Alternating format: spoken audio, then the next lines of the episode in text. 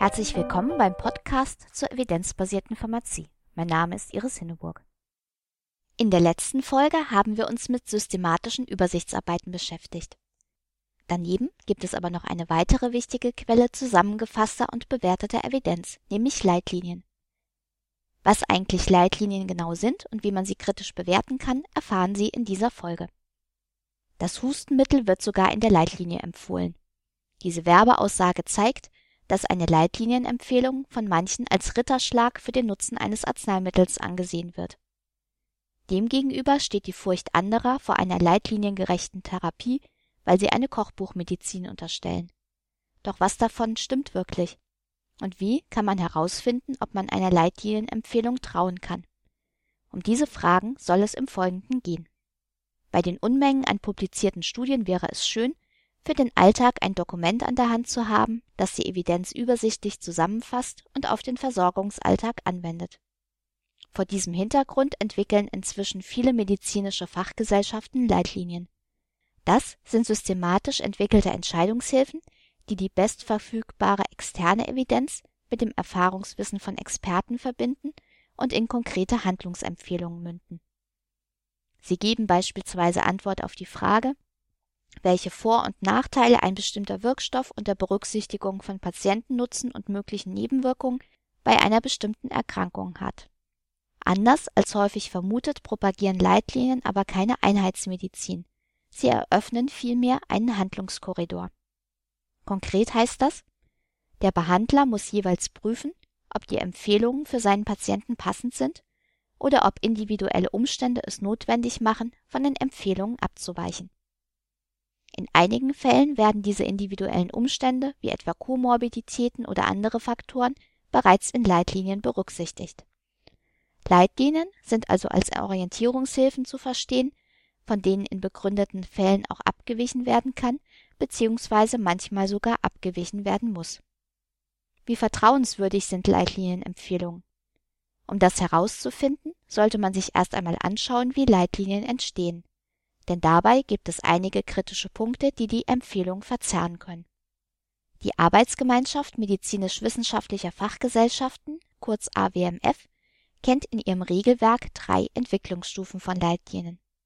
S1-Leitlinien sind im Wesentlichen Handlungsempfehlungen von Experten. Dabei gibt es allerdings weder eine systematische Suche nach externer Evidenz noch eine strukturierte Konsensfindung.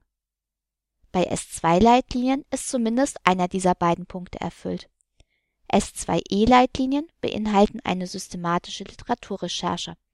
S2K-Leitlinien eine strukturierte Konsensfindung mit einem repräsentativen Leitliniengremium. Die höchste Entwicklungsstufe bilden S3-Leitlinien, bei denen alle diese Aspekte vorkommen.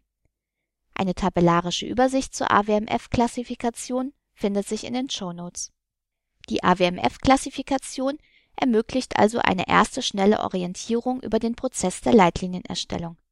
Die S3-Leitlinien stellen den höchsten Entwicklungsstand dar und berücksichtigen bei sachgerechter Durchführung sowohl die bestverfügbare externe Evidenz als auch die klinische Erfahrung. Allerdings sollte man auch die Details genauer betrachten, also die Schritte der Literaturrecherche sowie die Ableitung von Empfehlungen. Bei der Literaturrecherche für evidenzbasierte Leitlinien gelten im Wesentlichen die gleichen Regeln wie für systematische Übersichtsarbeiten. Dabei bestehen auch ähnliche Probleme in Hinblick auf den Publikationsbias und die Aktualität.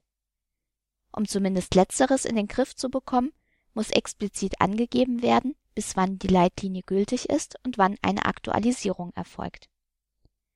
Während der Laufzeit kann es durch neue Studien dennoch passieren, dass auch eine formal noch gültige Leitlinie nicht mehr den aktuellen Stand der Wissenschaft enthält. Deshalb sollte man bei der Bewertung der Leitlinie nicht nur auf das Datum der Veröffentlichung, sondern auch auf den Zeitpunkt der Literaturrecherche achten.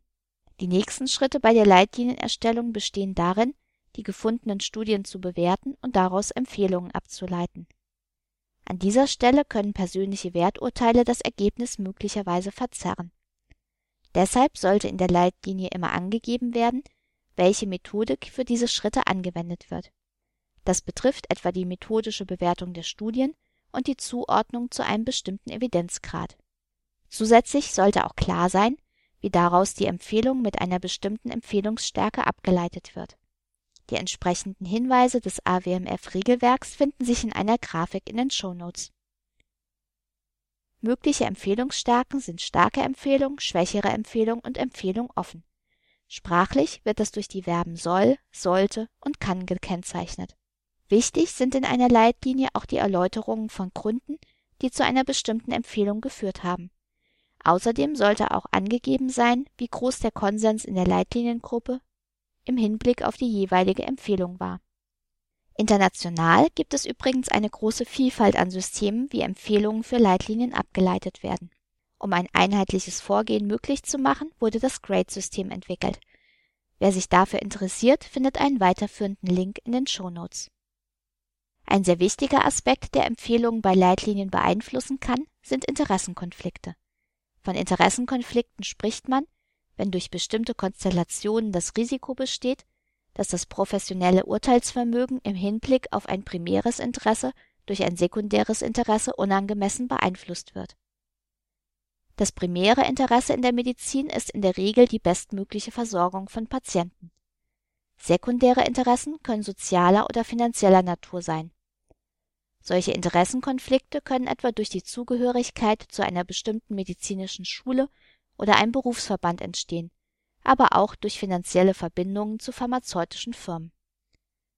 Ein Interessenkonflikt bedeutet nicht automatisch eine Fehleinschätzung, ist aber ein bedeutender Risikofaktor für ein verzerrtes Werturteil.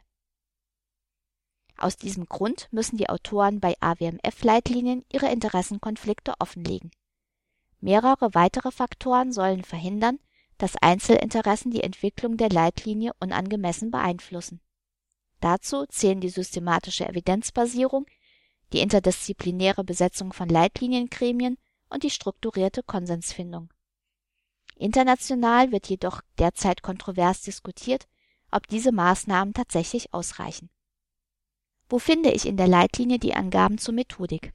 Manchmal in der Leitlinie selbst, etwa im Vorspann oder im Anhang. Bei vielen Leitlinien gibt es inzwischen aber auch separat veröffentlichte Methodenreports. Eine hohe methodische Qualität ist zwar kein Garant für inhaltliche Richtigkeit, sie erhöht aber die Wahrscheinlichkeit dafür. Allerdings bedeutet auch eine formal hohe methodische Qualität nicht automatisch, dass man die einzelnen Aussagen unhinterfragt übernehmen kann.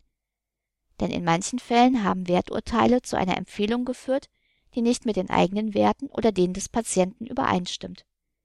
Daher lohnt sich immer ein Blick in die Begründung.